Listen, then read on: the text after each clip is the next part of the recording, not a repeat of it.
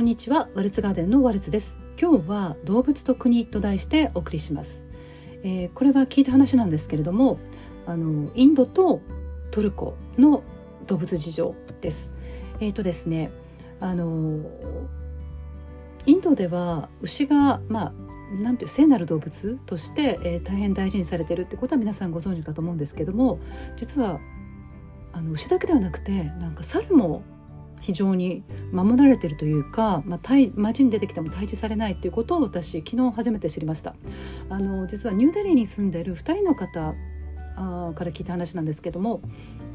えーと、もう本当に普通に街中に猿が現れるそうなんですよ。もうであのその2人のうち1人はもうインド生まれインド育ちです。でお一人は別の国からインドに移住してるので最初すごくびっくりしたそうです。そんな大きな場所なのに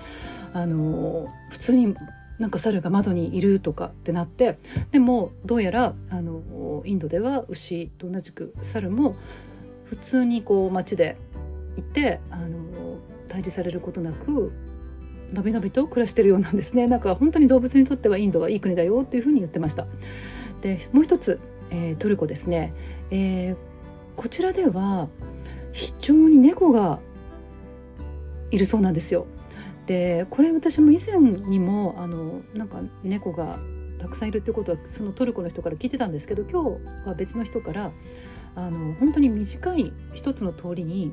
20匹は普通見るっていうふうに言ってたんですね。であのその人はトルコの人ではなくて別の国からトルコにあの、まあ、移住している人なんですけれどもあのだから最初はびっくりしたそうです。でなぜこんなに猫がいるのかというとそれは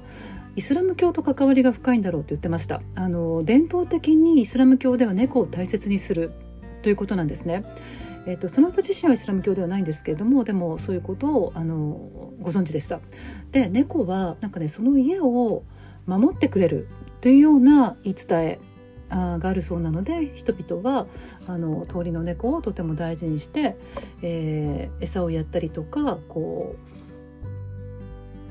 してるそうなんです。なんか野良猫という感じではなくてなんだろうなんかみんなコミュニティの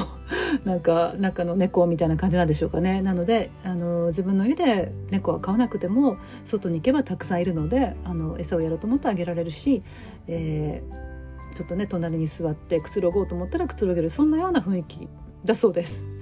はい。今日は、えー、動物と国イランとあごめんなさいイランではないですね。インドとトルコからのお話でした。お聞きくださりありがとうございました。